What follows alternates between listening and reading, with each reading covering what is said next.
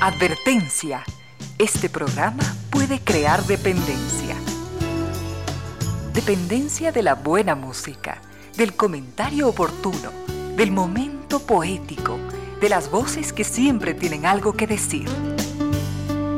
Aquí se unen la música y la palabra, con cierto sentido.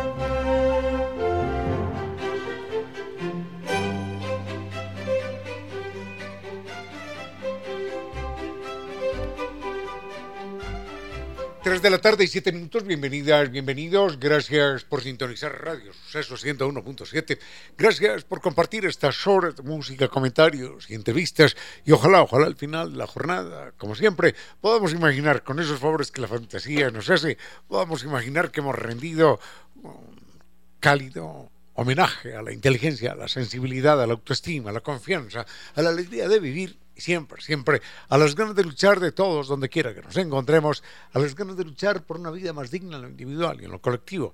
Y en esa tarea de cada tarde, de cada jornada, de manera generosa, inteligente, leal, nos acompañen ustedes con sus correos, mensajes y contactos en estas direcciones de las siguientes redes sociales.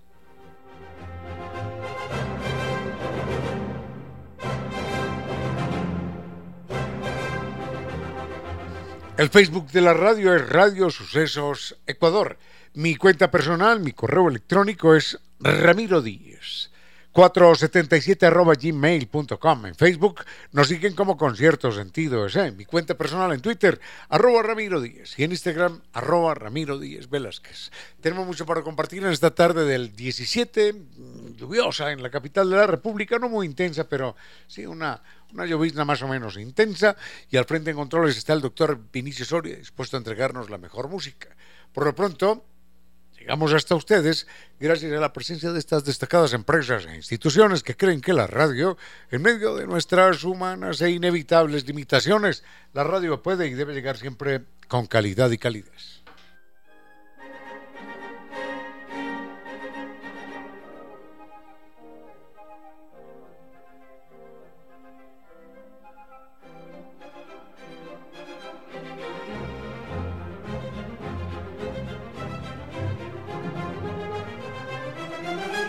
San Vitur nos invita a un viaje verdaderamente extraordinario. Es un carnaval mundialmente famoso, el Carnaval de Oruro. Es un viaje lleno de música, color, diversión, con guía, acompañante desde Quito. En ese viaje usted va a saber lo que es el salar de Uyuni para que camine sobre el cielo. Es el espejo natural más grande del mundo. Luego la Capadocia boliviana, un lugar increíble en el Valle de la Luna. Y en ese recorrido lleno de historia se incluye, por supuesto, Lima, el Cusco, Machu Picchu, Copacabana, La Paz y el Salar de Uyuni en la mejor época del año. Recuerde que mm, no hay muchos cupos, reserve el suyo hasta el 15 de diciembre con 500 dólares y reciba un jugoso bono de descuento. Puede preguntar además por el paquete de viajes para el año 2023. Recuerde que Carnaval de Oruro nos espera con San Naciones Unidas y Veracruz frente a la sede de jubilados del IES y el teléfono 600-2040.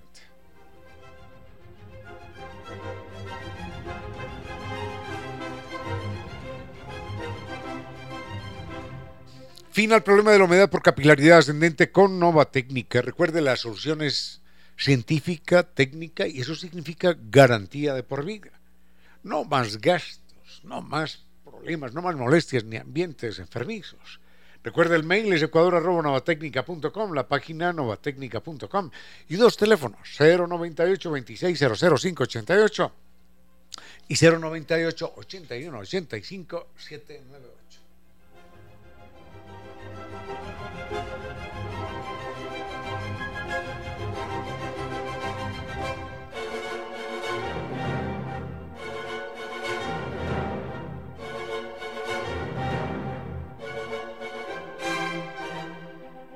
NetLife es eh, algo, algo que nos, nos hace falta todos los días, porque es mucho más que Internet.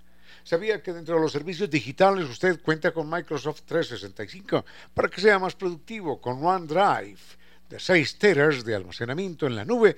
Puede mantener licencias originales Microsoft en sus dispositivos y realizar llamadas internacionales por Skype y mucho más. Recuerde, contrate Contrate Microsoft 365 y cúbralo, páguelo en la misma factura de su servicio de Internet. Conozca más en la página netlife.exe o llame al 39 20000.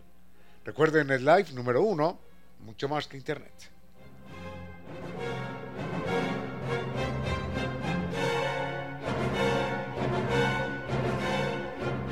Y siempre hay un momento perfecto para la alta gastronomía ecuatoriana gastronomía con un, con un nivel de exquisitez que, ah, que encanta. Recuerden, Maravillas de la Costa, Maravillas de la Sierra, en este restaurante que es Costa Sierra.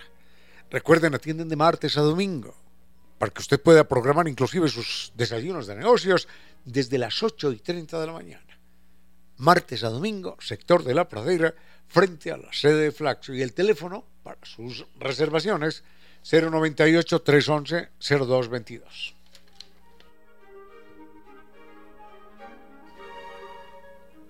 Tenemos mucho por compartir en esta tarde. Uy, qué cantidad de temas tan distintos. Bueno, vayamos con música, doctor Soria, y volvemos en un momento. Con cierto sentido.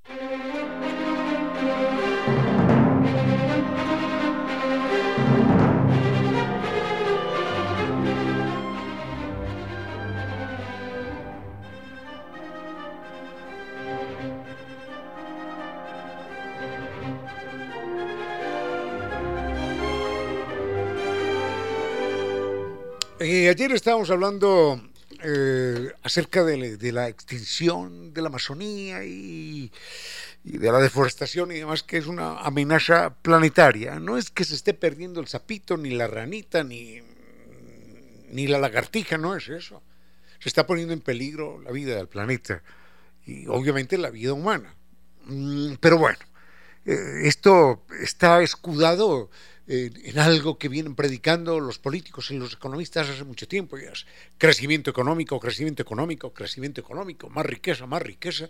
Y no se dan cuenta de que el planeta tiene unos límites químicos, unos límites económicos, unos límites en términos de dimensión también. No se puede crecer todo el tiempo. Usted no puede meter muebles y muebles y muebles y muebles en un cuarto porque hay un momento en el que va a reventar el cuarto, necesariamente. O tiene que despedazar los muebles o algo así, pero no se puede crecer indefinidamente. Una persona no puede aumentar de peso infinitamente. Colapsa antes. Colapsa. Bueno, se acaba la vida de esta persona. Eso está pasando con el planeta. Con la diferencia de que cada vez que crecemos, estamos lanzando al aire, a la atmósfera, eh, gases, gases que retienen el calor, el dióxido de carbono, el metano, en fin. Y esto afecta a la química del planeta, que es extraordinariamente frágil. Solamente pensemos en esto. Si la Tierra, si la Tierra midiese un metro de diámetro, la cantidad de agua, la cantidad de agua en el planeta nos han hecho creer que, es, que es muy grande. No, no, no, sí, está cubierta tres cuartas partes de la superficie, pero es una capa tan delgadita, en proporción con ese metro que tiene la Tierra, es una capa tan delgadita que la cantidad de agua separada sería mm, del tamaño de una pelota de golf. Entonces, tomemos una esfera de un metro y cojamos una esfera del tamaño de una pelota de golf cubierta de agua, llena de agua. Y empecemos a regar el agua por todo el planeta. Es una pequeñísima, pequeñísima, pequeñísima cantidad de agua comparado con una bola de un metro de diámetro.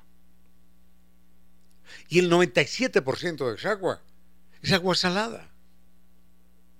Entonces no queda... Ah, y está en los polos además, ¿no? Entonces, eh, agua, agua para los seres humanos no hay, no hay ninguna cantidad infinita, como piensa la gente, ¿no? Por eso es un acto inmoral mm, lavar el carro, por ejemplo, con una manguera o cosas así por el estilo, que las ve uno por aquí, por allá, en todas partes. Es una falta de sensibilidad, de conocimiento. Ya Sócrates lo decía, la ignorancia es la causa de todo mal. Si supiéramos realmente cuál es la cantidad de agua que queda en el planeta Tierra, estaríamos siempre ahorrando cada vaso de agua. Pero bueno, me piden que haga la historia de la de la extinción de animales en América Latina. No, no sé, no la conozco. No la conozco. Le podría hablar de una megafauna eh, que se extingue cuando llegamos desde, desde Asia y de una fauna también mega, megafauna, que son los bisontes, que se extinguen prácticamente o quedan al borde de la extinción con la llegada de los colonos europeos. Enseguida puedo, puedo mencionar eso, que no es mucho, pero un poquitito. Con cierto sentido.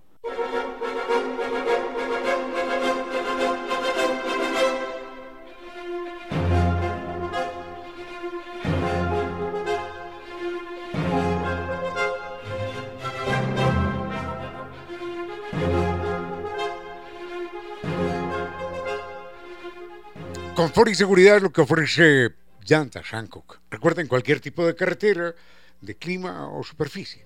Sienta la conexión. Recuerde que Hancock Tire es el patrocinador global del Real Madrid. Así que las encuentra en Freno Seguro, allí el equipo más completo para el mantenimiento de su vehículo. Los puede visitar en Guayaquil, Durán, La Libertad, Playas y Quito o comprarlas online en la página www.frenoseguro.com.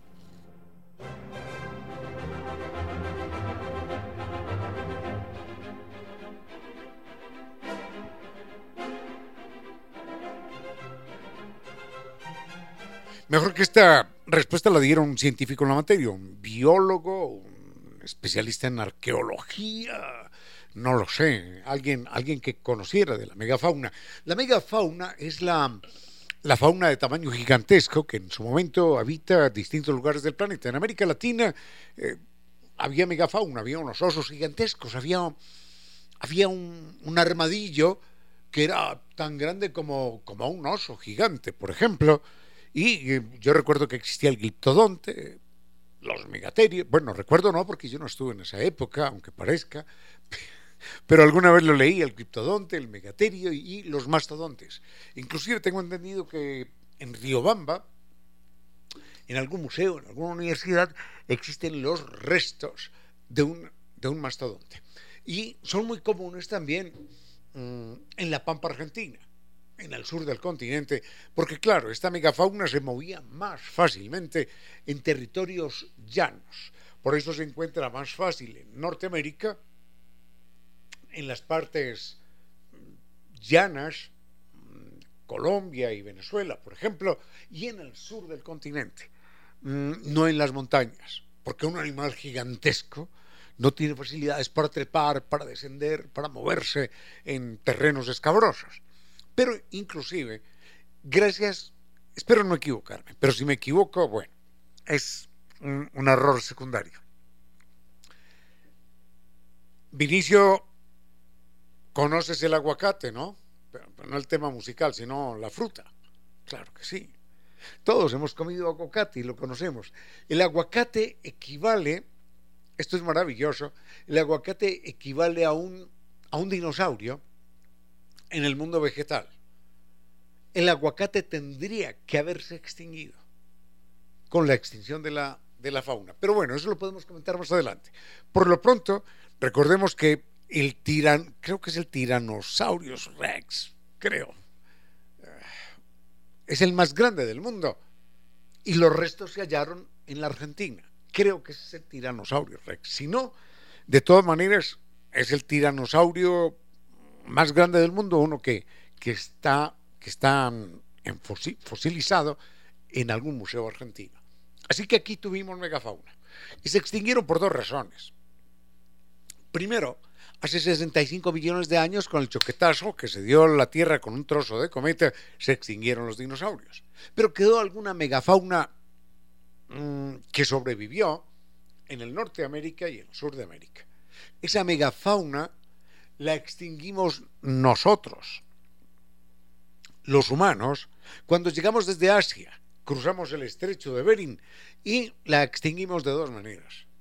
Primero, con los bichos, con los agentes patógenos, con, con los virus que traíamos, con las enfermedades que portábamos. Esos animales no estaban vacunados contra nosotros y el mero contacto con nosotros los mataba.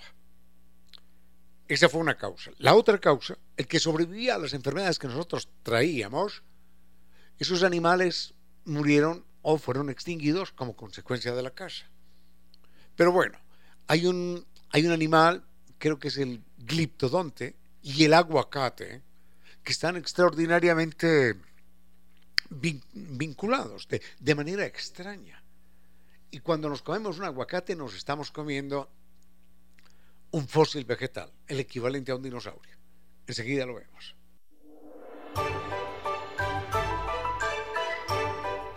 Filósofos que enseñaron a pensar y a vivir y que siguen enseñando a vivir y a pensar por encima de los siglos.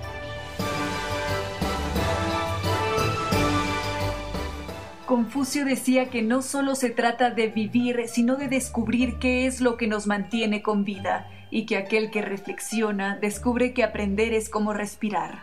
Y dado que de aprender y respirar depende la vida, hay que hacerlo a cada instante, aunque a veces la vida nos obligue solo a respirar y olvidemos que perdemos la mitad de las vidas sin aprender. Por eso es preciso estar atentos y preguntarnos siempre qué hemos aprendido en ese día, porque Confucio nos recordaba que así como dejar de respirar nos acerca al final, dejar de aprender nos impide avanzar en la vida. Aprender siempre, decía Confucio, aprender de la naturaleza, de lo que nos rodea, de aquellos que conocemos, inclusive de aquellos a quienes solo vemos una vez en la vida, y además aprender de nosotros mismos. Quien aprende que debe aprender siempre ha adquirido el verdadero conocimiento. En China, Taiwán, el pensamiento y ejemplo de Confucio siguen vivos en su gente.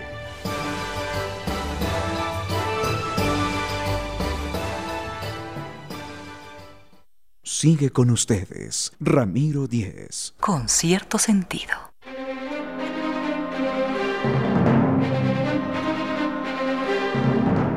Sí, yo sabía que me equivocaba. Muchísimas gracias, don Pascual. Muchísimas gracias. Don Pascual, no, don Paul, perdón. Muchísimas gracias. Él me dice que el tiranosaurio, el dinosaurio más grande no es el Rex, tiranosaurio Rex, sino el Patagonium Yes. Sí, yo sabía que era un tiranosaurio argentino, pero bueno. Eh, hecha esa aclaración, veamos de qué manera el aguacate es el equivalente en el mundo vegetal a un dinosaurio. El aguacate tendría que haberse extinguido de idéntica manera como se extinguieron los dinosaurios. Porque hay algo importante. El fruto en una planta, de esto ya hemos hablado, el fruto en una planta es el soborno, la coima que la planta le ofrece a los animales para que digieran la semilla, para que se la traguen, para que la lleven lejos y la suelten en un territorio eh, con sus y allí la semilla encuentra tierra, agua y alimento.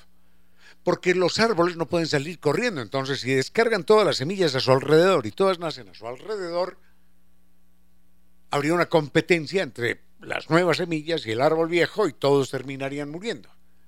Entonces, el árbol, la planta, lo que hace es ofrecer algo delicioso, jugoso, lleno de colores, de aromas, para que los otros animales se coman esto y se lo lleven.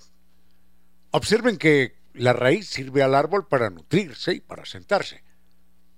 El tronco para sostenerse y llevar el alimento, las hojas para respirar.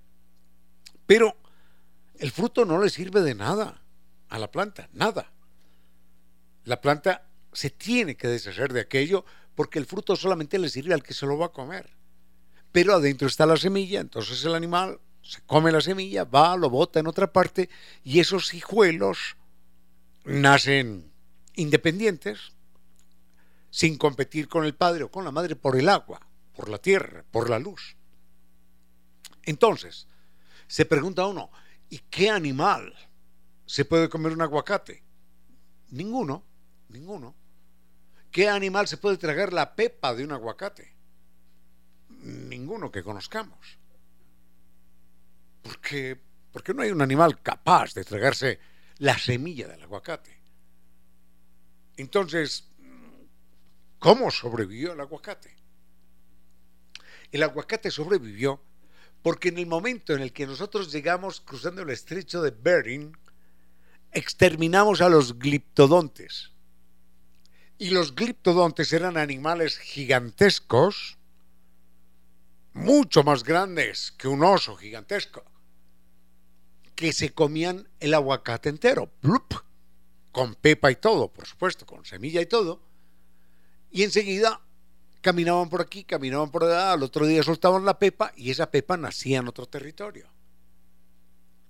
Entonces, cuando nosotros humanos llegamos, extinguimos, exterminamos a los gliptodontes. Entonces el aguacate ya no tuvo cómo reproducirse, pero a nosotros nos gustó el aguacate. Lo comíamos y tirábamos la fruta en cualquier parte sin comérnosla, por supuesto. Tirábamos la fruta y así fuimos reproduciendo el aguacate hasta que terminó asentándose. Es decir, el aguacate es un fósil vegetal que tenía que haberse extinguido como se extinguieron los dinosaurios y como se extinguió la megafauna. Pero gracias a que llegamos en el preciso, en el preciso momento, logramos perpetuarlo. Bueno, algo importante es que, bueno, eso se sabe, ¿no? Eso lo sabe todo el mundo. Aguacatl es una palabra náhuatl que, como otras, chocolatl, tomatl, mmm, cacahuetl, coyotl, cachalotl, es una palabra náhuatl que, que, obviamente tiene su significado en, en náhuatl. En, quiere decir testículos porque tiene la forma de aquella parte del cuerpo humano masculino. Aguacatl. Bueno, dejamos el tema ahí y vendremos con, ah sí, con algo. Con cierto sentido.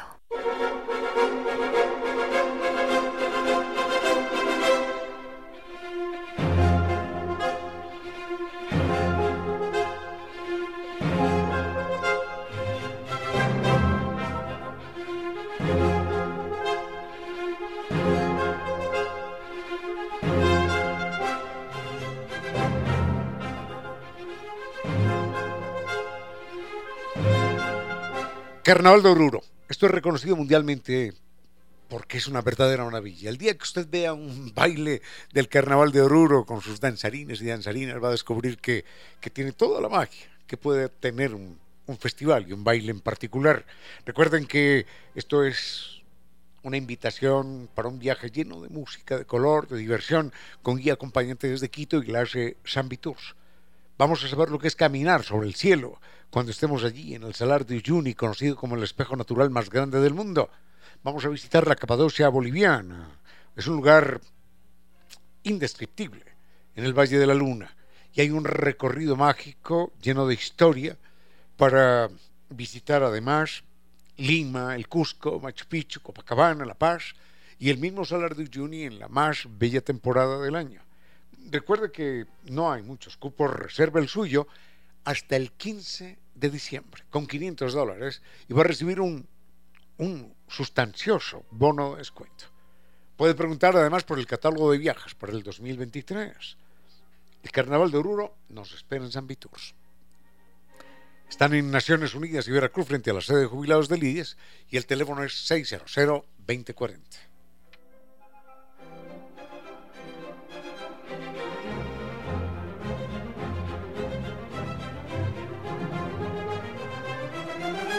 Bueno, queda todavía una megafauna, pero esa, esa megafauna no es la eh, megafauna antiquísima, sino que es, es de, los tiempos modernos. digo de los tiempos modernos porque le tocó a, los colonizadores europeos enfrentarse con ella y llevarla prácticamente al borde de la extinción. Enseguida, enseguida vemos por qué, a ver, ¿por qué? ¿Por qué los colonos europeos decidieron extinguir y, bueno, casi extinguir? ¿Por qué decidieron perseguir? A veces yo no sé si consciente o inconscientemente a los bisontes americanos, a esos animales gigantescos que pueden llegar a pesar tranquilamente el equivalente a cuatro toros, es decir, dos mil kilogramos. ¿eh? Dos mil kilogramos. Enseguida vemos por qué lo hicieron. Con cierto sentido.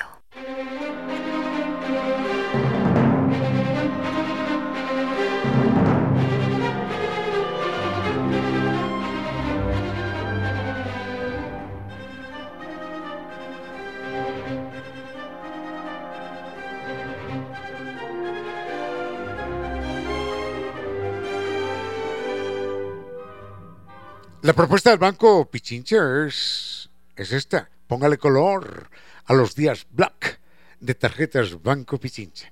Recuerde que por sus consumos desde 200 dólares usted acumula el doble de millas Pichincha Miles. Además, en Tempo Design usted recibe desde el 20% de descuento por sus compras en la sección de entretenimiento. Esto es tarjetas Banco Pichincha. Se aplican condiciones.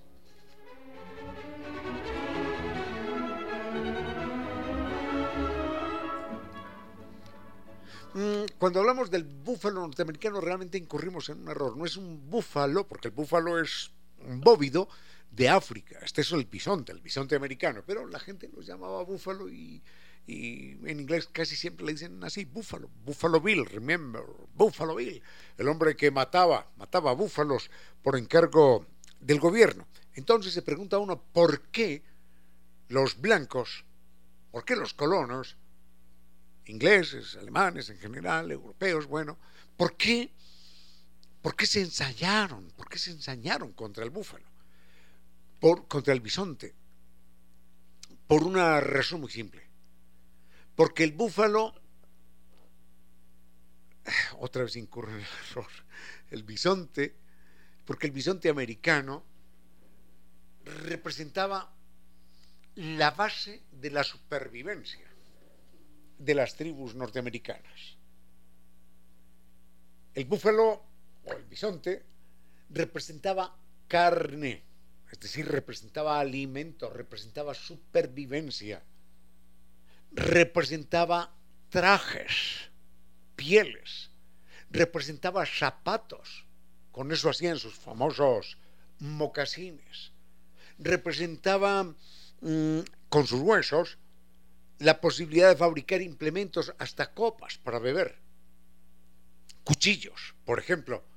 Ellos no tenían metales, pero mm, hacían cuchillos de los huesos del, bisonte americano.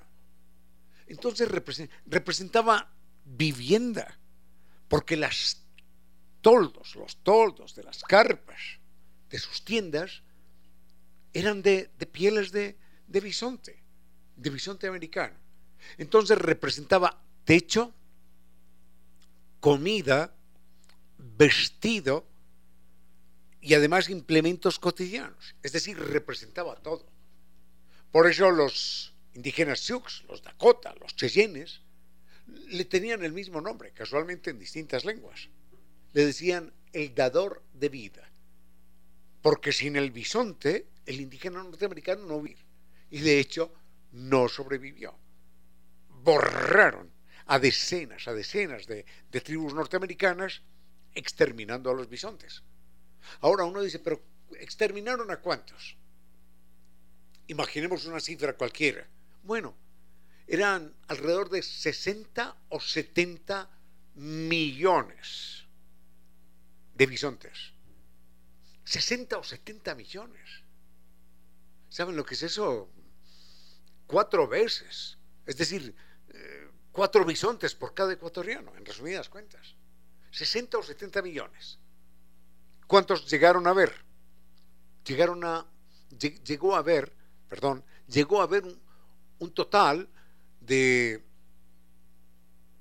de 700 animales después del exterminio.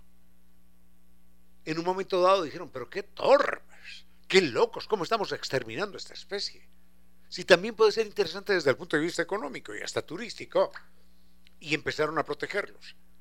Entonces los protegieron y ahora los han vuelto a, sembrar, ¿no? Los han vuelto a proteger en el norte de México, en Wyoming y en otros estados donde son considerados atractivo natural. Pero imagínense, 70 millones de animales muertos a bala, que obviamente no eran capaces de comérselos, ¿no? Los dejaban allí, abandonados en la pradera, en descomposición, por 70 millones de animales. Esta es una de las más grandes masacres dirigidas por el ser humano y casi, casi, casi logran la dolorosa extinción de este animal. A ver qué algo más sobre este animal. No, creo que nada más. Esa fue la, la última gran bestia que estuvimos a punto de exterminar aquí en el continente americano.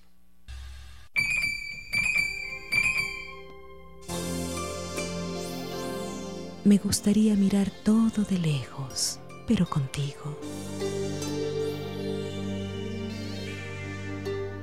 En pocas palabras, la poesía dijo, Me gustaría mirar todo de lejos, pero contigo.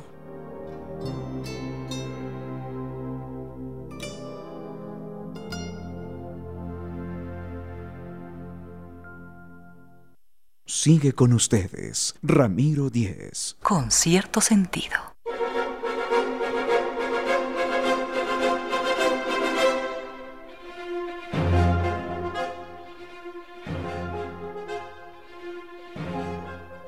Ayer don eh, Felipe Ramos nos hacía una pregunta sobre señalética. ¿De dónde viene la palabra? Realmente no lo sé, señor. No lo sé. No lo sé. No sé de dónde viene la palabra señal y en consecuencia señalética, que es una derivada obviamente tampoco. Pero hace referencia, por supuesto, al conjunto de señales que indican algo. Parquearse, no parquearse, subir, bajar las escaleras, utilizar el ascensor, cuidado con el incendio, no arrojar basura, cosas de estas. Así que queda sin responder esa pregunta, señor Ramos. Pero nos hace otra pregunta. Eh, con todo respeto, creo que no tienen relación la una con la otra. ¿Cuál, ¿Cuál, es la diferencia o la similitud entre tramoya y parafernalia? Mm, yo no veo, no veo dónde la, la similitud. Bienes parafernales se llamaba a los bienes que eh, el padre de la novia daba a su hija, a su hija casada, al día siguiente de la boda. O, quizás el marido, no lo sé. Eran los bienes relacionados con el matrimonio esos eran bienes parafernales. Para lo que está al lado y fernal hacía relación al matrimonio. Los bienes parafernales se ofrecían a la novia al día siguiente del matrimonio. Ahora, estos bienes parafernales, diera quien los diere, si fuera el papá o el marido, no lo sé, estos bienes parafernales se daban con mucho bombo y platillo, jiji, jaja, aquí está este vestido, aquí está este anillo, aquí está esta cabra, aquí está cualquier cosa de esas. Entonces se hacía mucha ostentación de aquello. La palabra fue derivando después en todo aquello que, sin pretender necesariamente lastimar, hace ostentación de un hecho o de una actividad cualquiera. Entonces, imaginemos que, que va a desfilar la policía o el ejército entonces, ese desfile del ejército y la policía lleva toda la parafernalia del ejército y la policía. Tanques, carros blindados, perros amaestrados, eh, chalecos antibalas, gorros protectores, fusiles, gases, cosas de estas. Esa es la parafernalia. La parafernalia del ejército o la parafernalia de la policía. Si un médico se va a presentar en televisión, no se presenta no se presenta mm, en un programa de médicos, no se presenta así, de saco y corbata, sino que se presenta con la parafernalia médica. Entonces se puede presentar con, con el estetoscopio, con el uniforme de cirujano, con el vestido de cirujano, y algo así por el estilo. Si, si Vinicio se fuera a disfrazar de sacerdote o de obispo, se disfrazaría con toda la parafernalia eclesiástica. Entonces llevaría el báculo, que es el, bastón este, mm, el gorro este de los obispos, la cruz en una mano, la estola, la sotana, el agua bendita por aquí. Esa, esa sería la parafernalia eclesiástica. Entonces la parafernalia es lo que acompaña para mostrar que esa es la actividad a una actividad cualquiera. Un hincha que va al estadio, entonces va a avivar al equipo X, Y o va con toda la parafernalia del hincha, con gorra, con bandera, con camiseta, con trompeta, cosas de estas por el estilo. Esa es la parafernalia. Y la tramoya no tiene nada que ver con esto, don Felipe. La tramoya se llama tramoya, en el teatro por lo menos, a, a los mecanismos que se utilizan para, para mover el cortinaje, para mover las luces, para hacer aparecer una columna o hacerla desaparecer. Esa es la tramoya. Por eso se dice, el tramoyista es el que organiza el escenario, el escenario de la presentación de una obra de teatro. Hasta ahí nada más y volvemos con algo distinto. Con cierto sentido.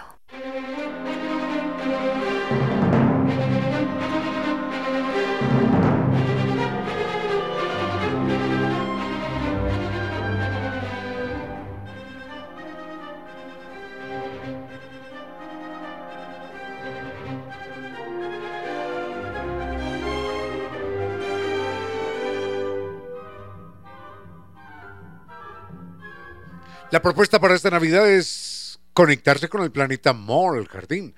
Recuerden esto. Mall Jardín le regala un Mercedes-Benz 100% eléctrico. Así que participe acumulando 50 dólares en compras hasta el 4 de enero del 2023. Nos esperan, nos esperan en el Mall Jardín.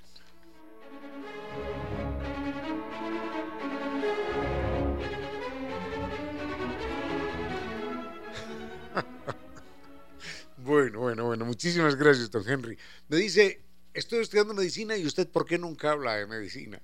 Hombre, yo no sé si no hablo nunca de medicina, pero es que lo ideal sería que fuera un médico el que hablara de medicina. Por supuesto. No puedo. No puedo incurrir en tales impertinencias.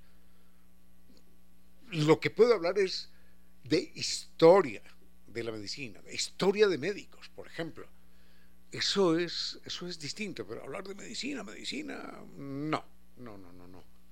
Sobre todo porque veo que como a la gente le preocupa tanto el cuerpo, la vida, la salud, el bienestar, en un momento dado, eh, los medios de comunicación, las redes sociales sobre todo, están eh, saturadas, no solo de información, sino de pseudoinformación. Entonces, recuerde tomarse siete gotas de limón, siete. No le dicen seis, ni cinco, ni cuatro, ni medio, no, siete gotas de limón. Lunes, miércoles y viernes, a las seis de la mañana, para que se cuide de la, miopía, del estrabismo, de la presbicia, de la prostatitis, de la presión alta, de la presión baja. ¿Qué es eso? No hay ninguna base científica para que siete gotas de limón tres días a la semana eh, se muestren eficientes contra, contra la diabetes o la presión alta. No hay ninguna base científica. Simplemente aparece por allá algún tiktokero diciendo jiji, jaja, vestido de médico, con parafernalia médica, con un estetoscopio y la gente le cree. No, no, no es así. El tema, el tema es mucho más complicado que eso. Y usted lo sabe don Henry, que el mundo de la medicina es, es un mundo que se, que se vale, por lo menos debería valerse, de la información científica. Y en esa medida lo que no tenga lo que no tenga una base científica es desechable. Y lo máximo que puedo hacer es acogerlo como una hipótesis, pero como una hipótesis. Nada más que eso. Ahora, la segunda pregunta de don Henry es, ¿cuáles son los grandes momentos en la historia de la medicina? Déjeme pensar, pienso en uno, pienso en dos, tres, cuatro momentos, cinco quizás, ah, qué interesante. No había pensado que, que hubiese tantos. Bueno, enseguida nos vamos a ver cuáles han sido los grandes avances en la medicina, pero en un momentito. Con cierto sentido.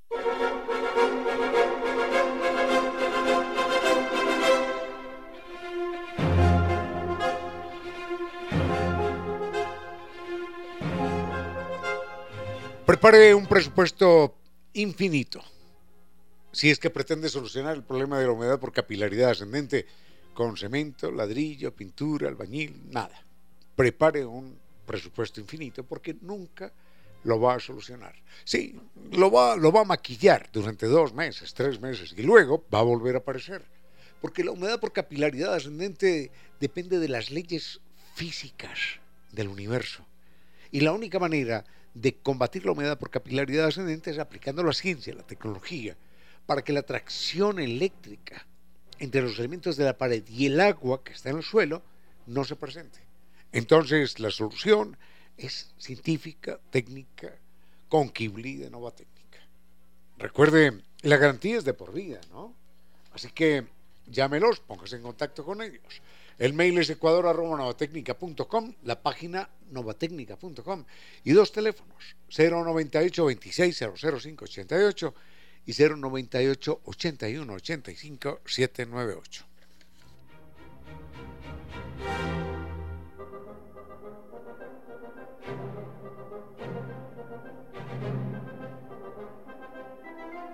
Hago rápidamente una lista, un momentito. Uno, dos, tres, cuatro, cinco. Tengo uno, dos, tres, cuatro, ya no sé ni contar. Tengo seis momentos importantes en la historia de la medicina, pero voy a hablar de ellos así muy, muy superficialmente porque yo no soy un historiador, mucho menos historiador de la medicina, no soy médico tampoco. Entonces lo que puedo comentar con ustedes son dos, tres cosas que recuerdo. Justamente en estos días estábamos hablando de dos personajes muy lindos. Estábamos hablando de Hipócrates, que todo el mundo lo conoce, Hipócrates, el juramento hipocrático, el padre de la medicina, y a mí me siempre me duele un poco porque, porque, porque no se habla de Alcmeón. Alcmeón es el padre de Hipócrates, pero no el padre biológico, sino el padre filosófico Hipócrates. Almeón es un médico que estudia en Koch. En esa época había universidades, facultades de medicina, donde se enseñaba medicina. Pero claro, la medicina en aquella época era, si la persona tiene convulsiones, es porque el demonio X, Y o Z se apoderó de él y hay que hacerle un sacrificio a la diosa X. Es porque hay que esperar a que haya luna llena y escupir tres veces al cielo diciéndole al demonio que está allí metido en la luna llena que deje de molestar al paciente. Así era la medicina, una medicina basada en, en dioses y demonios. Cuando Almeón se gradúa en aquella universidad, en aquella facultad de medicina, lo primero que hace es quemar públicamente todos sus libros. Y dice, las dolencias del ser humano, las enfermedades no tienen nada que ver con dioses, con demonios tampoco, son causas naturales y vamos a estudiarlas y yo las estoy estudiando por mi cuenta. Hijo de Almeón, en términos filosóficos es Hipócrates, que establece una serie de postulados, de principios, de bases para entender desde el punto de vista natural, científico, fisiológico, la enfermedad. Entonces, primer gran momento es Almeón e Hipócrates, con el nacimiento de lo que podríamos llamar la medicina basada en la ciencia. Sin embargo, esa época maravillosa de Almeón y de Hipócrates después se hunde en la noche, en el oscurantismo terrible de la Edad Media. Y otra vez vuelve a aparecer la superstición, la magia, la brujería, los demonios, los dioses y, y el esfuerzo de Hipócrates y Almeón se va al tacho de la basura. Este día les cuento de qué manera se rompe mmm, aquella noche oscura.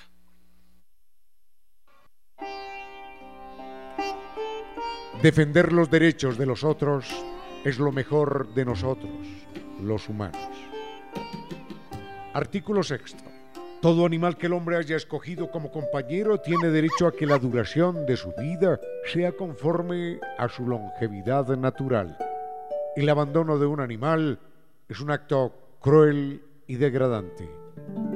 Declaración leída y aprobada por las Naciones Unidas y posteriormente por la UNESCO. Los otros animales, nuestros hermanos. Sigue con ustedes, Ramiro Díez. Con cierto sentido.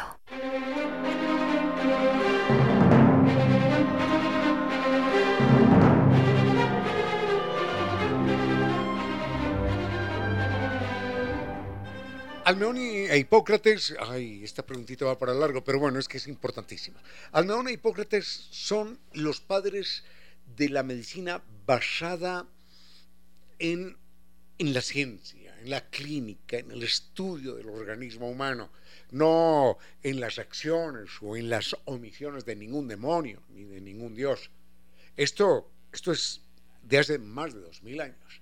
Ahora, sabemos que aquella época maravillosa, de la Grecia mmm, se hunde después en la noche oscura de la Edad Media. Y durante mil años la humanidad no produce absolutamente nada en términos científicos, en términos del pensamiento, en términos de arte. Es, es la oscuridad total. Por eso la Edad Media es la edad de las, de las tinieblas y se olvida todo, todo lo que antes se sabía de matemáticas, de astronomía, de ciencia, de medicina, de cualquier cosa. Vuelve otra vez la brujería, la superchería, y otra vez vuelve a aparecer aquello de que, de que si alguien tiene convulsiones o alguien tiene una enfermedad cualquiera, o dolor aquí o dolor allá, es obra del demonio o de algún dios o cualquier cosa, estás por el estilo, de algún espíritu travieso. Y sucede que hay un acontecimiento terrible, un acontecimiento que acaba con más de una tercera parte de la población europea.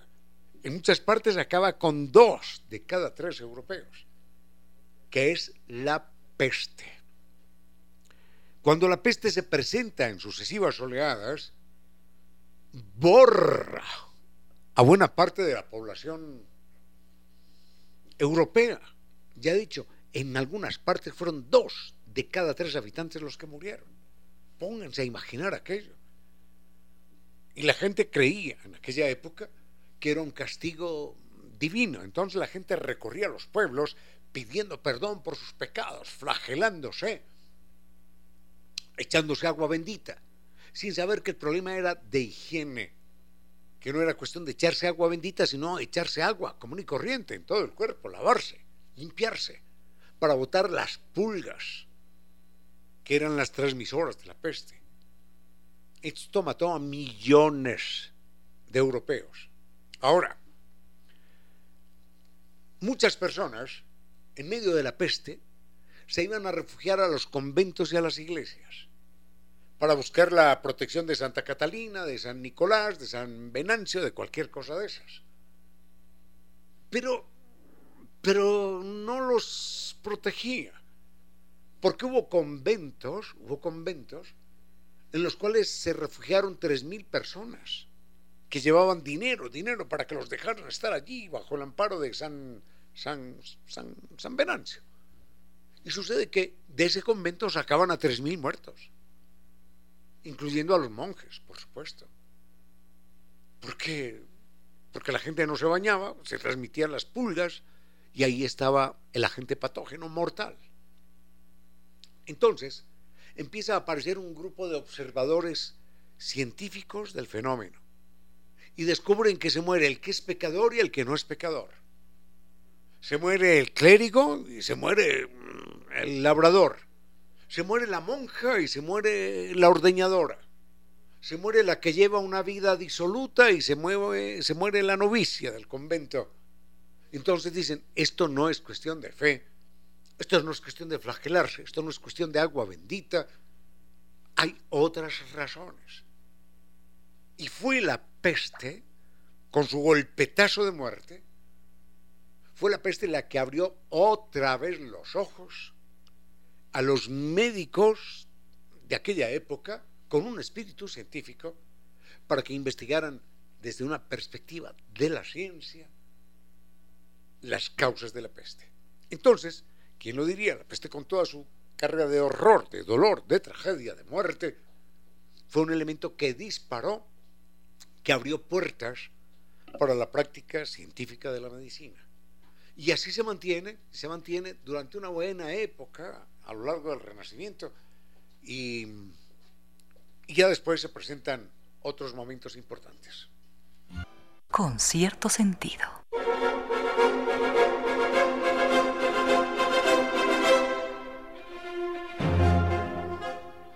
La gastronomía ecuatoriana es verdaderamente rica porque tenemos muchos nichos ecológicos. Y cada nicho ecológico nos entrega unos alimentos específicos y desde épocas inmemoriales nuestras abuelas, sobre todo nuestras abuelas, han sabido mm, esa alquimia maravillosa de los sabores y los saberes, de los productos de la tierra, de los productos de la naturaleza, para producir estupendos platos. Por eso Costa Sierra recoge toda esa memoria, toda esa identidad gastronómica y con estupenda sazón, con una atención perfecta, impecable, con una exquisita presentación, nos entrega eso, maravillas. Costa, Sierra, maravillas de la costa, maravillas de la sierra. Recuerde, atienden de martes a domingo desde las 8 y 30 de la mañana para que usted pueda programar sus desayunos de negocios, inclusive para que usted pueda disfrutar de martes a domingo, sector de la pradera, frente a Flaxo. Y el teléfono para sus reservaciones 098 311 0222.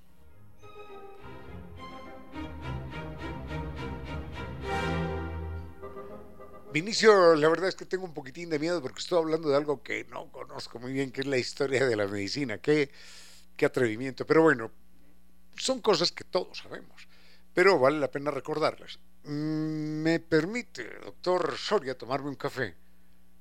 Descanso dos minutos y volvemos con el tema. Con cierto sentido. No, no, no nos podemos extender demasiado en este tema de la medicina por varias razones. Primero, porque yo no soy un historiador de la medicina. En segundo lugar, porque hay otros temas pendientes, pero hay mm, hitos extraordinarios en este mundo de la medicina que tienen que ver nada más ni nada menos que con la vida, que valen la pena ser recordados. Recordábamos, señalábamos, que mm, cuando se presenta la peste, se presenta también el final de la Edad Media y empieza el Renacimiento. Continúa el siglo de la Ilustración y enseguida estamos los seres humanos encontrando posibilidades de estudiar el cuerpo humano y aparece el estetoscopio, que en principio era simplemente una hoja de papel que la persona se envolvía, enrollaba y se la colocaba en el oído para escuchar los latidos del corazón o el funcionamiento de los pulmones. Después el estetoscopio gana en tecnología, por supuesto, pero hay otra serie de avances extraordinarios. En el siglo XIX, que es el siglo con más con más inventos y más descubrimientos en la historia de la humanidad, no es ni siquiera el siglo XX. En el siglo XIX aparecen las vacunas, nada más ni nada menos que con, que con Luis Pasteur. Aparece, aparece algo extraordinario que es eh, el concepto de la asepsia, de la limpieza. Y en este capítulo de la historia de la limpieza, se me está olvidando algo, en este capítulo de la historia de la limpieza hay una, una vida que se resuelve de la manera más dolorosa y más dramática, y es la de un médico húngaro que se llama Ignacio Semmelweis. Enseguida les cuento la historia de este médico, pero así, en dos renglones. Y, luego viene algo que es extraordinario, que es por allá en 1840, 1850, aparece qué descanso, la anestesia.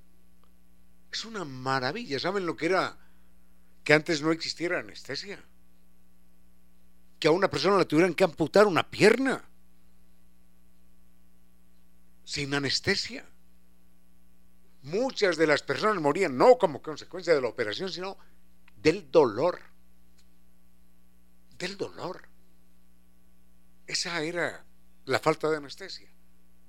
Y uno dirá, bueno, cuando aparece la anestesia entonces se solucionan los problemas. No, no se solucionan todos.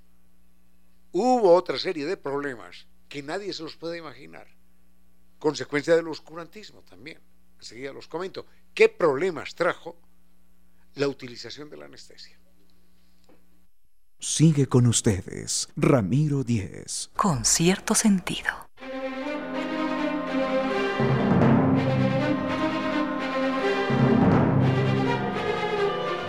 Caramba, estos temas a veces se van más allá de lo que uno pretende, pero en todo caso, eh, uno diría, bueno, con el aparecimiento de la, de la anestesia, todo es felicidad, todo es alegría, porque imagínense eliminar algo a lo que los seres humanos le tenemos tanto miedo, como es el dolor. Pero sucede que hubo varios problemas. El primero de carácter físico-químico, y es que los primeros mm, eh, implementos, las primeras sustancias utilizadas para anestesiar tenían algunos efectos colaterales. Era algo así con, el nitrógeno y a veces eh, terminaban afectando a la persona. Pero después se descubre el cloroformo. Bueno, después del nitrógeno empezaron a utilizar el opio, pero luego se, se deja esto y se utiliza el cloroformo que sí produce una verdadera anestesia. Pero miren esto, miren lo que llegó a pasar, lo que llegó a pasar en España, lo que llegó a pasar en Inglaterra, lo que llegó a pasar en Italia, siglo XIX.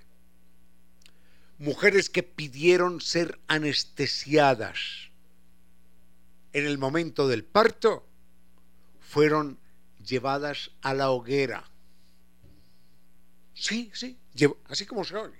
Llevaban a la hoguera a la madre y a la criatura, porque la madre era una cualquier cosa, una hereje, cualquier cosa, porque pretendía con el uso de la anestesia desconocer el mandato divino aquel de parirás con dolor. ¿Se pueden ni ustedes imaginar? ¿Podemos aceptar los seres humanos tan, tal grado de, de barbarie, de crueldad, de irracionalidad? Así que el gran descubrimiento de la anestesia, sin el cual la práctica de la medicina sería hoy inconcebible, ¿cómo hacemos para, operar una apendicitis? ¿Cómo hacemos para, una cirugía plástica? ¿Cómo, hacemos para nada? No, no, no, no, no era posible. La más, la más elemental operación, la más, la más elemental intervención quirúrgica la paroscópica inclusive, sería un tormento inimaginable sin la anestesia. una muela, hombre, intervenir una muela sin anestesia sería un tormento indescriptible. Entonces se inventa, se descubre la anestesia, aliviar a los seres humanos del dolor y aparecen los enfermos mentales, los psicópatas, que son capaces de llevar a la hoguera a una mujer parturienta con su criatura, porque la mujer ha pedido a los gritos ser anestesiada, porque el dolor es terrible. Y entonces le dicen, ah, está desconociendo el, mandato divino de parirás con dolor, venga al infierno con usted, a quemarla viva. Bueno, cierro ese capítulo vergonzoso en la historia de la humanidad y vengo con un hombre que se llamó Ignacio Semmelweis con cierto sentido.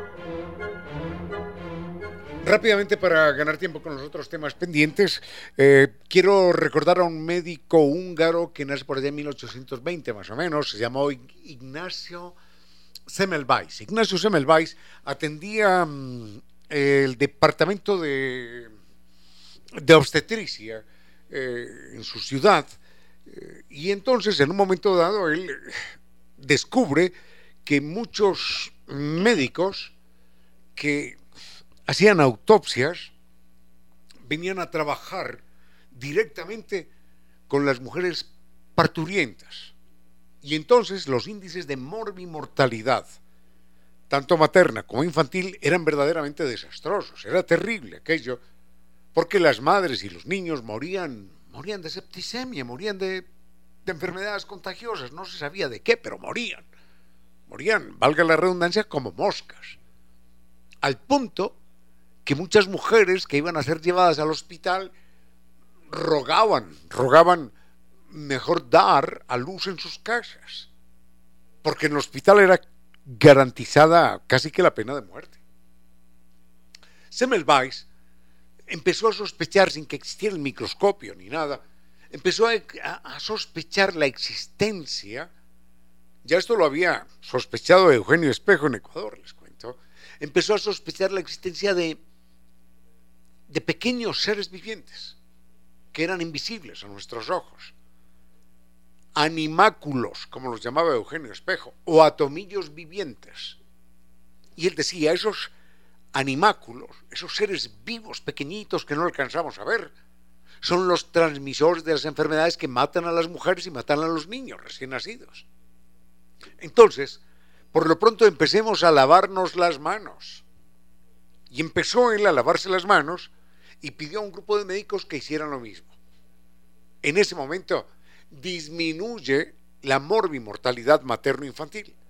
Pero miren qué, qué locura, qué oscurantismo, qué soberbia, qué ignorancia la del ser humano. Hay un momento en el que un grupo de médicos se encrespa y dice, pero ¿cómo así? ¿Nos está llamando indignos?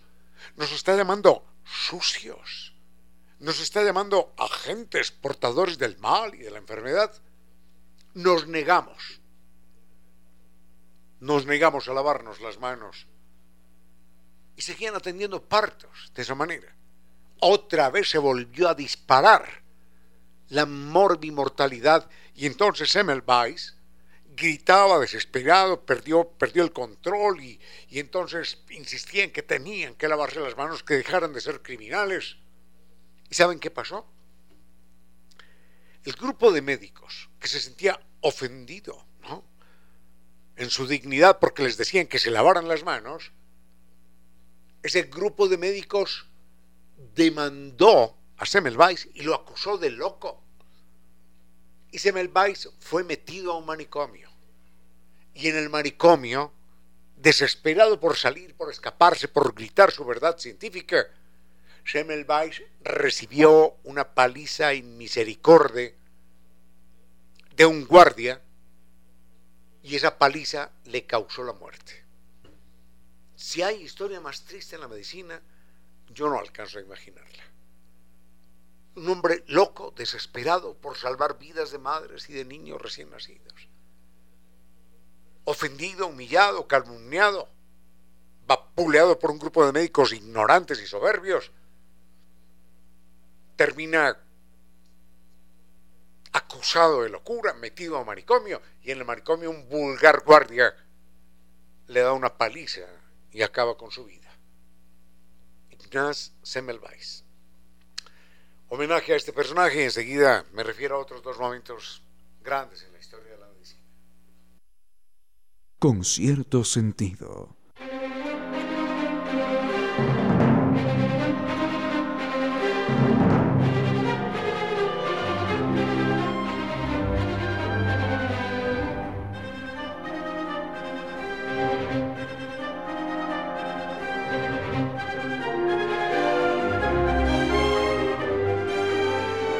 Estábamos recordando hace un momento momentos históricos en, eh, en, la medicina y señalábamos desde la época de Almeón, Hipócrates, y llegamos hasta el siglo XIX cuando aparece un señor que no es médico, pero que representa el gran aporte a la historia de la medicina, que es Luis Pasteur. Luis Pasteur con las vacunas salva más vidas que ningún otro médico en toda la historia de la humanidad.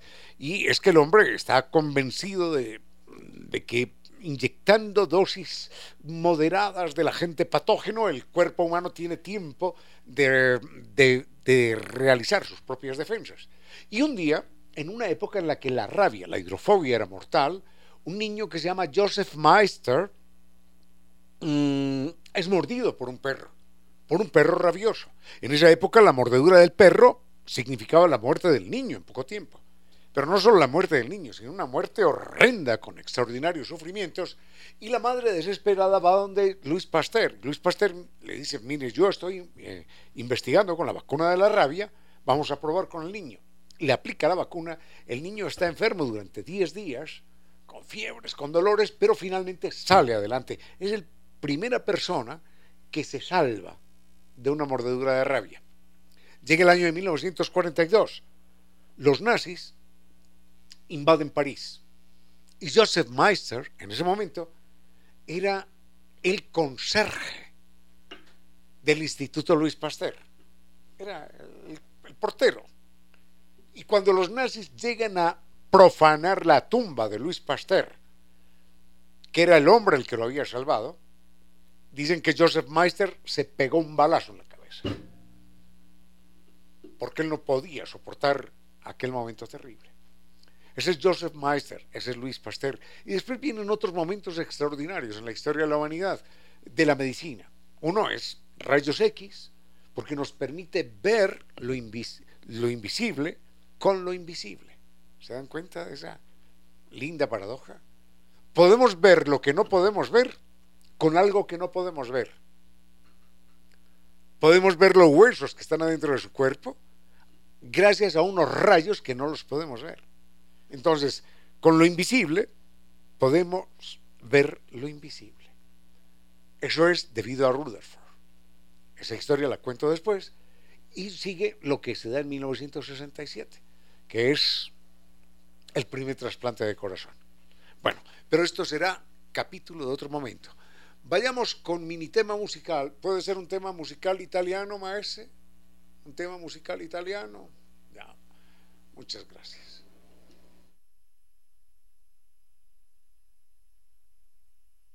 Con cierto sentido.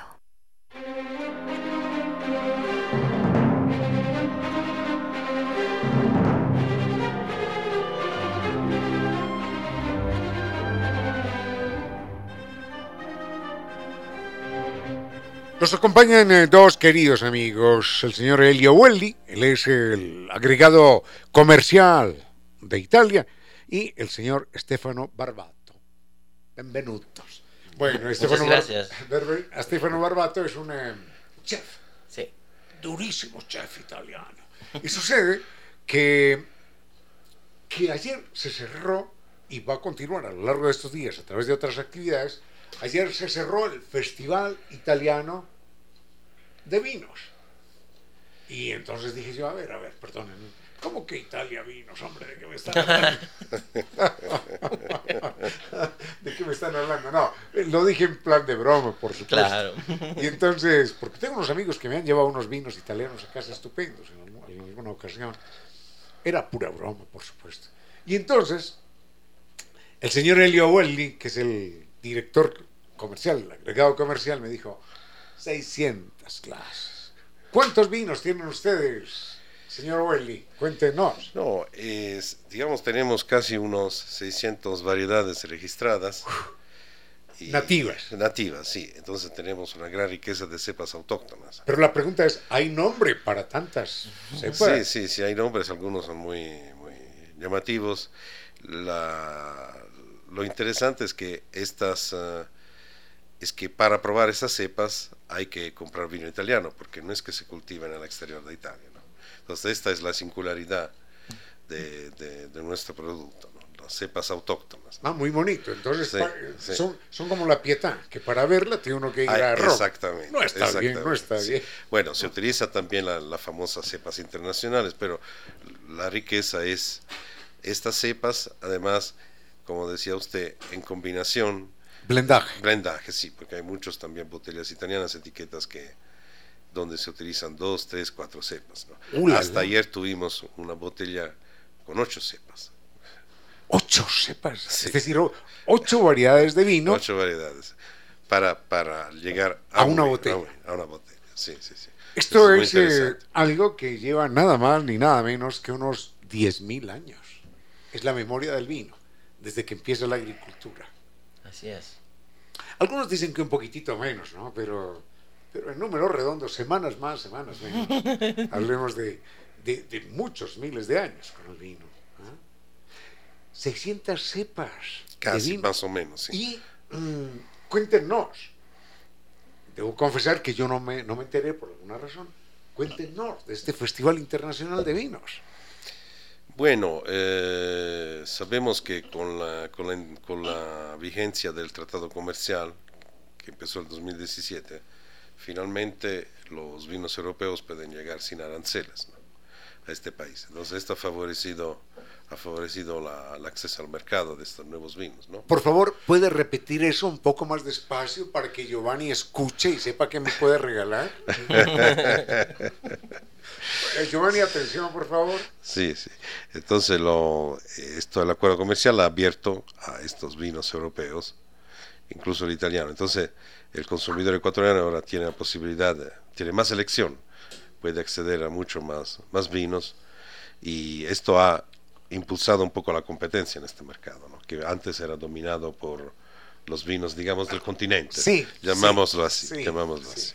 Sí, sí, sí. Sobre todo Argentina, Chile. Sí, sí, regalando al consumidor la posibilidad de acceder a nuevas experiencias, nuevos sabores. Claro, ellos tienen buenos vinos también, pero, pero hombre, estamos hablando de 600 cepas distintas. Sí, sí, sí. Italia, eh, Italia tendrá la mitad del territorio ecuatoriano, quizás. No, wait, no, eh, el doble del territorio ecuatoriano, más o menos. ¿Cuánto tiene Italia de extensión?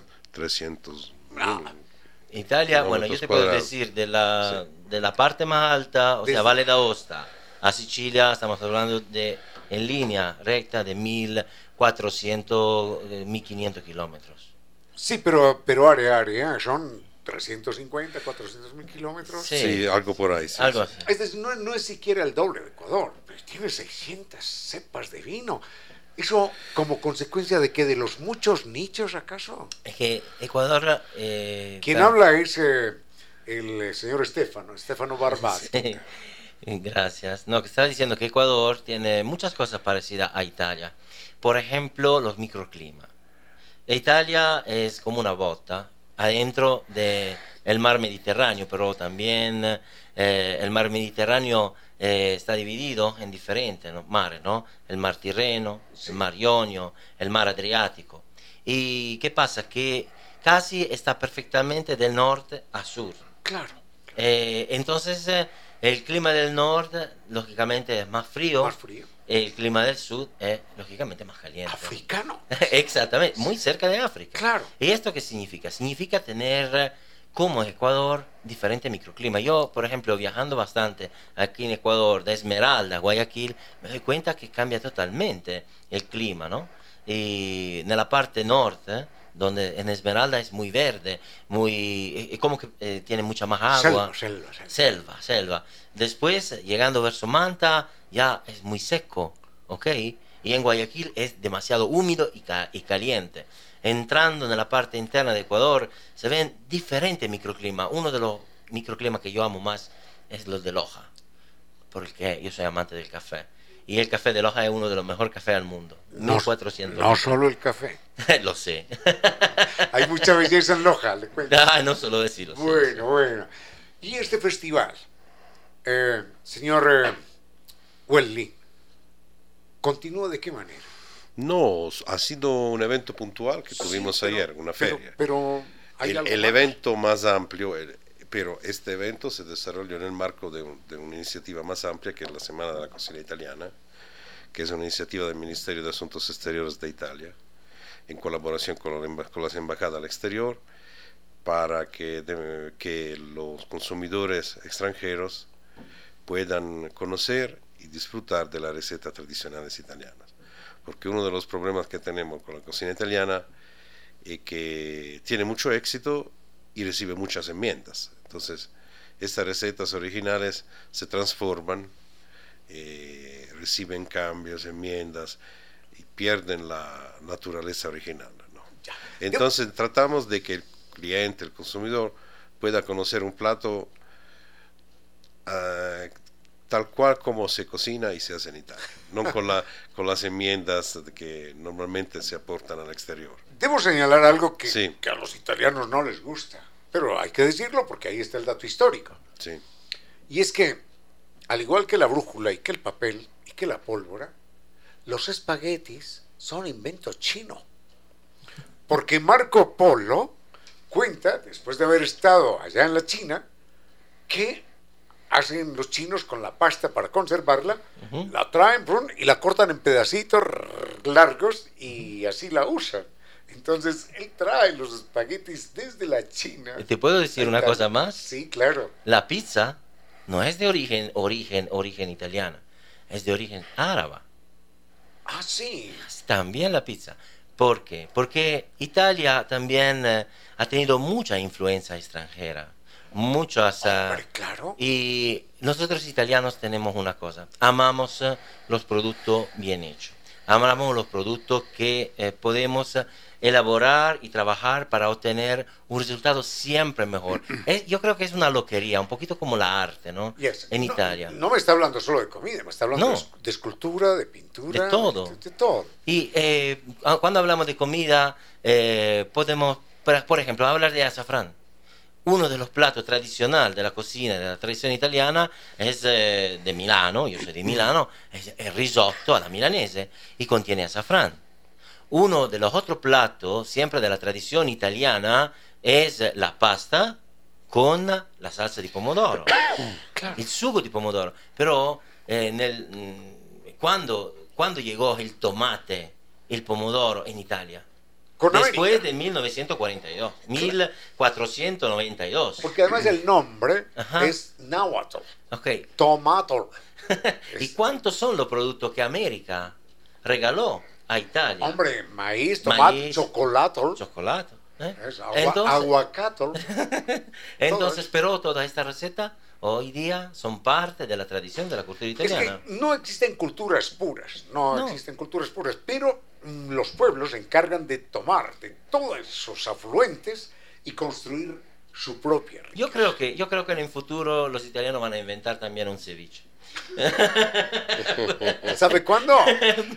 No creo, no creo que va a faltar mucho tiempo. Algún, algún día tendremos a un primer ministro italiano con apellido ecuatoriano. Ah, sí, también. Esto es, pero bueno, hay cosas que son muy lindas de esta que podemos llamar globalización, eh, que nos va a permitir de conocer, nos va a permitir de viajar, nos va a permitir de disfrutar. Pero yo creo que es importante, fundamental, que cada país mantenga fe a su propia origen, porque yo cuando vengo aquí en Ecuador eh, y quiero comer la verdadera comida ecuatoriana, yo estoy feliz porque disfruto de eso. Y lo mismo, yo que soy italiano, cuando vengo aquí en Ecuador y extraño mi comida italiana, quiero ir a un restaurante, y ahorita hablamos un poquito de la semana de la cocina italiana, quiero ir a un restaurante donde la comida italiana sea la verdadera comida italiana, porque una de las cosas más importantes, y creo que usted a nivel poético me puede ayudar, es explicar cómo se entiende la comida. ¿Qué con la memoria, Con, con, el corazón, con los recuerdos, con la nostalgia. La gente, por eso, por eso eh, sobreviven los platos típicos. Exactamente. Mire, cuento esto solamente. En alguna ocasión hablé yo con un hombre en, ecuatoriano en New York. Y él pasó la frontera de manera clandestina. Entonces, llevaba en su mochila, llevaba comida, una, una, comida, una harina, algo así, que su madre le había hecho aquí. Y tenía que seguir con eso para comer en el desierto. Y el hombre que lo iba a pasar, el coyote, se la quitó. Y le dijo, no, no puede. Y él dijo, ¿por qué? Dijo, porque si usted come eso en la mitad del desierto, se regresa a Ecuador. Tiene razón. Porque lo mata la nostalgia. Exactamente. Y entonces le dijo, bote eso y yo le doy otra comida distinta. Y esto, eh, hablando junto de la Semana de la Cocina Italiana, esto es eh, exactamente el objetivo. Eh, muchos restaurantes piensan que eh, tienen que mezclar la propia cultura eh, culinaria, eh, pero le quieren poner el nombre restaurante italiano. Ok, entonces yo que estoy aquí, quiero ir a comer en un restaurante italiano y voy a comer una comida que no tiene nada de restaurante italiano, nada de los recuerdos que yo amo de mi viaje en, Italia, nada de todo eso. Entonces, no es si es buena o no buena, Pero la comida de Milán es muy distinta a la comida del sur, pues. No, no solo, en Italia tenemos 20 regiones diferentes, 20 diferentes culturas culinarias y cada una de las regiones en Italia tienes eh, em, una cultura de, culinaria de, de- de- de una cantidad increíble de platos. Yo tampoco no lo conozco todo. Imagínate, yo soy uno, uno de los expertos italianos de este sector y me doy cuenta que no lo conozco todo. Quiero volver con los vinos, señor Welly. Mencióname dos o tres vinos, o cinco si quiere. Vinos italianos que usted tenga todavía ahí en el paladar y en la memoria. Bueno, normalmente se considera que los tres vinos iconos italianos son el, el Barolo, el Amarone y el Brunello di Montalcino, digamos. ¿no? Son los más conocidos, ¿no? Ya. los más llamativos, destacados. Pero eh, el objetivo de nuestras acciones es que el público pueda conocer a la amplia oferta, no solo enfocarse en los más famosos, los iconos, ¿no? Hombre, porque Ampliar. seis- 600 vinos, usted me hubiera propuesto Sí, esto es. cuando yo tenía 10 años, hombre. A esta hora ya no Entonces es primero, antes de ser una operación comercial, es primero una operación cultural. Claro, es Porque, un eh, acercamiento. Sí, sí, porque lamentablemente vemos que aquí, en este país, el vino italiano no se conoce mucho. Entonces, queremos con este tipo de acciones, ahora y en futuro, que el público pueda acercarse, saber un poco, como decía Stefano, conocer la geografía, las regiones, los vinos y las cepas características de cada región. Y un viaje, sí, en del vino, pero un viaje también en la cultura, los territorios y los paisajes. ¿no?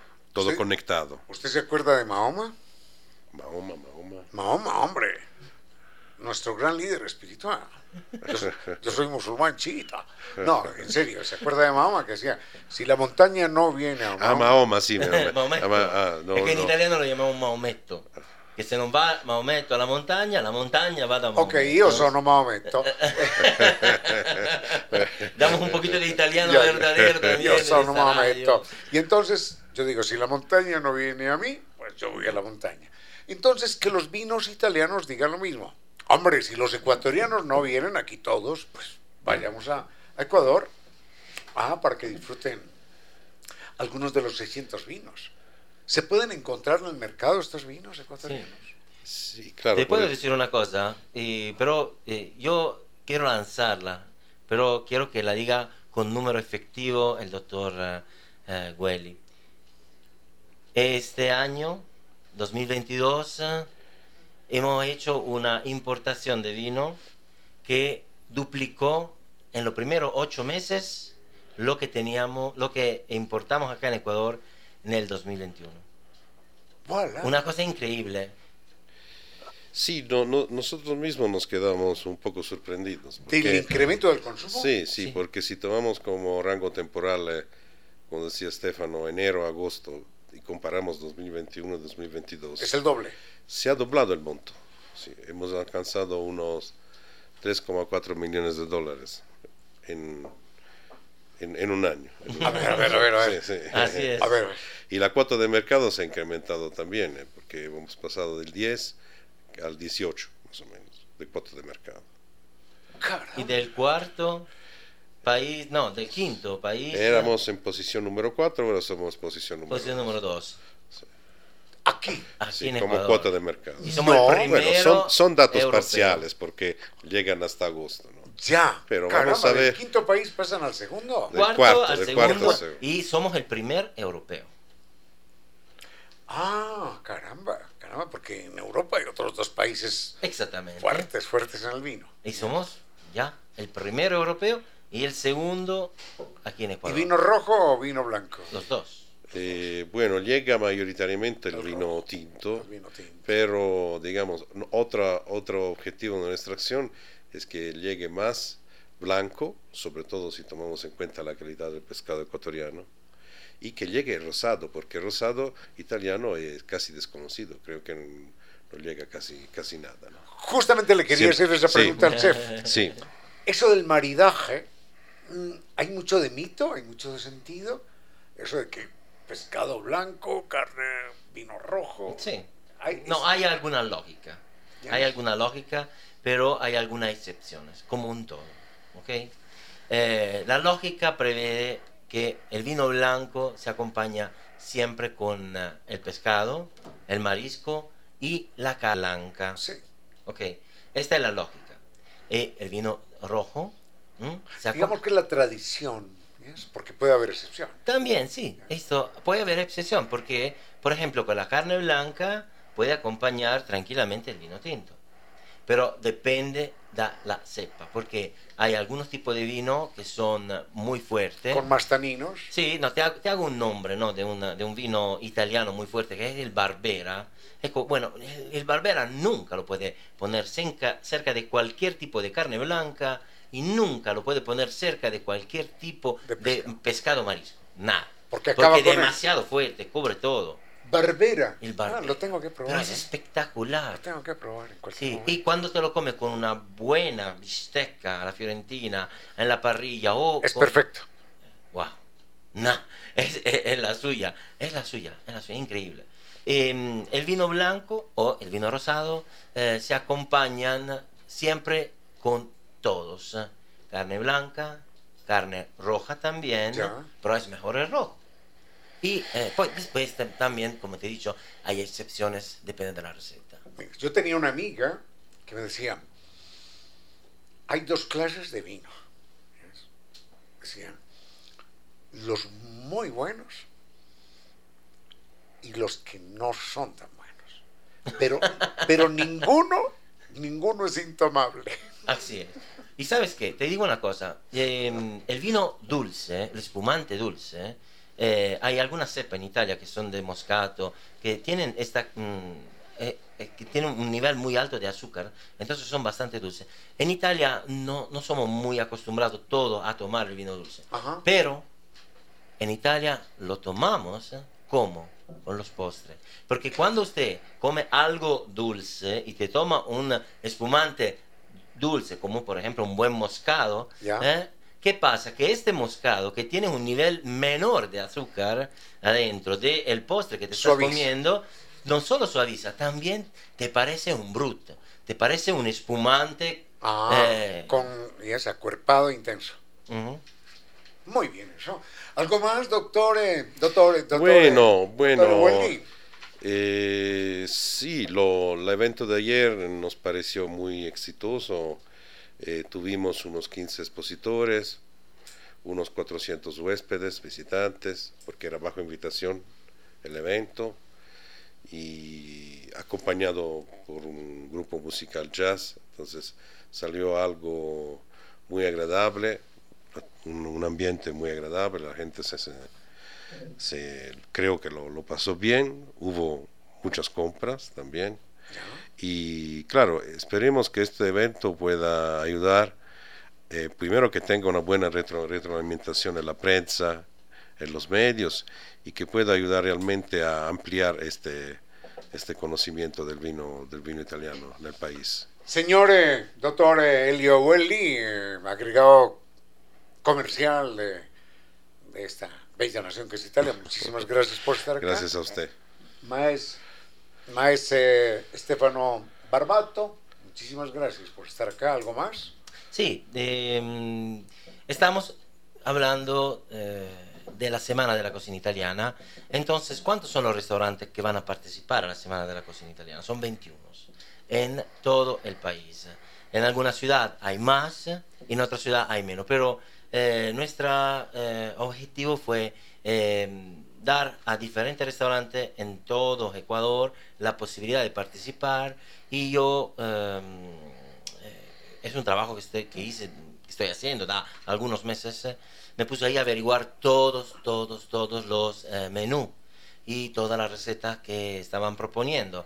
Hay restaurantes también que, que venden pizza. La pizza, como ya hablamos, es uno de los platos eh, de la tradición italiana, entonces era muy importante que esta pizza quedaba así como tiene que ser, como se come en Italia. Le hago una pregunta. ¿Usted ha probado alguna vez un fettuccini preparado por, por nuestro compañero Giovanni Córdoba? no, No, no pero, lo pre- pero lo quiero probar. ¿No, no, lo, ¿No lo ha probado? No, todavía no. Usted es muy inteligente. No se le ocurre. Nada, pura broma, hombre, pura broma. Bueno, muchísimas gracias, señor Gracias. Barbato, Gracias. señor Ueli, muchísimas Gracias, gracias. hasta luego. con cierto sentido.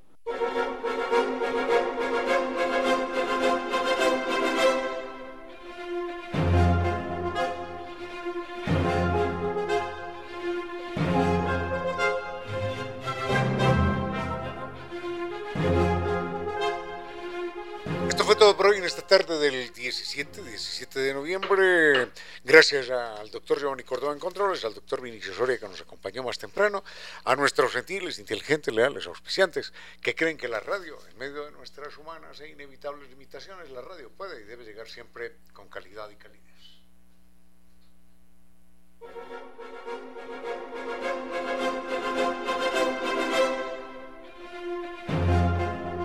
Gracias a San Viturs que nos invita a un viaje verdaderamente extraordinario al mundialmente famoso Carnaval de Oruro.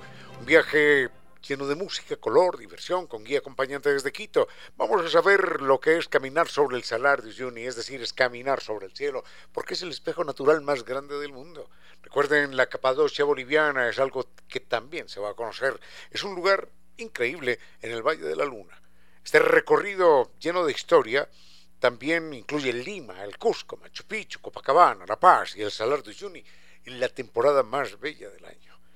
Hay pocos cupos, reserve el suyo solo hasta el 15 de diciembre con 500 dólares y reclama un jugoso bono de descuento. Pregunte, de paso, por los viajes programados para el año 2023. Recuerde que el Carnaval de Oruro, con todas sus maravillas, nos espera en San Viturs. Naciones Unidas y Veracruz frente a la sede de jubilados del IES, teléfono 600-2040.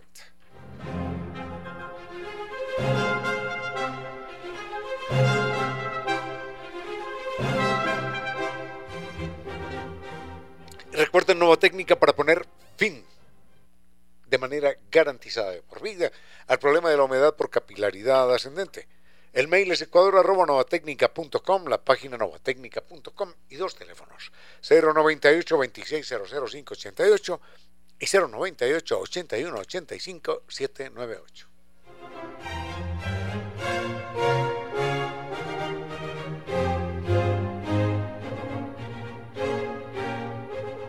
NetLife le ofrece algo verdaderamente extraordinario y es el servicio digital para que usted cuente con Microsoft 365, para que sea más productivo con un OneDrive de 6 teras y, y pueda almacenar en la nube.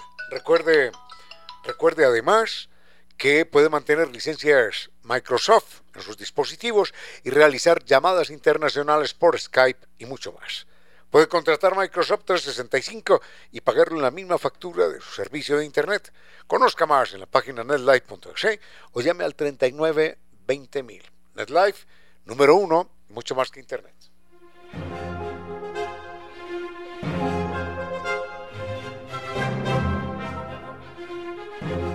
Y Costa Sierra nos invita a las exquisiteces de la gastronomía ecuatoriana. Maravillas de la costa, maravillas de la sierra de martes a domingo desde las 8 y 30 de la mañana para que usted disfrute la verdadera maravilla de nuestra memoria, nuestra identidad, nuestra cultura. Recuerde, Costa Sierra está en el sector de la pradera frente a la sede de Flaxo. Para sus reservaciones el teléfono es 098 311 02 22 y, y atienden de martes a domingo, así que disfrútelo intensamente.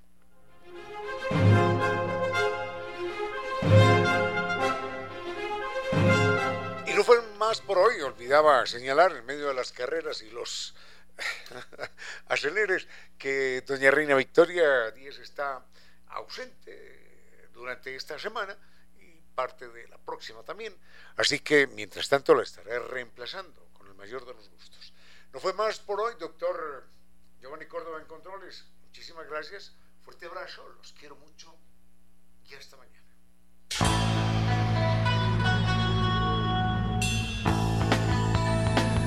Si como dicen es cierto que en la vida no hay casualidades, piense, ¿por qué escuchó usted este programa? Tal vez escuchó aquello que necesitaba o tuvo la sospecha de esa luz dentro de su propio ser. Una gota de agua, un corazón que late, una semilla en su memoria, un remanso en medio de sus prisas, una voz que aliente su esperanza, una pluma para sus alas. Algo de eso hemos querido ser. Aquí, en Concierto Sentido, con Ramiro Díez. Y Reina Victoria Díez.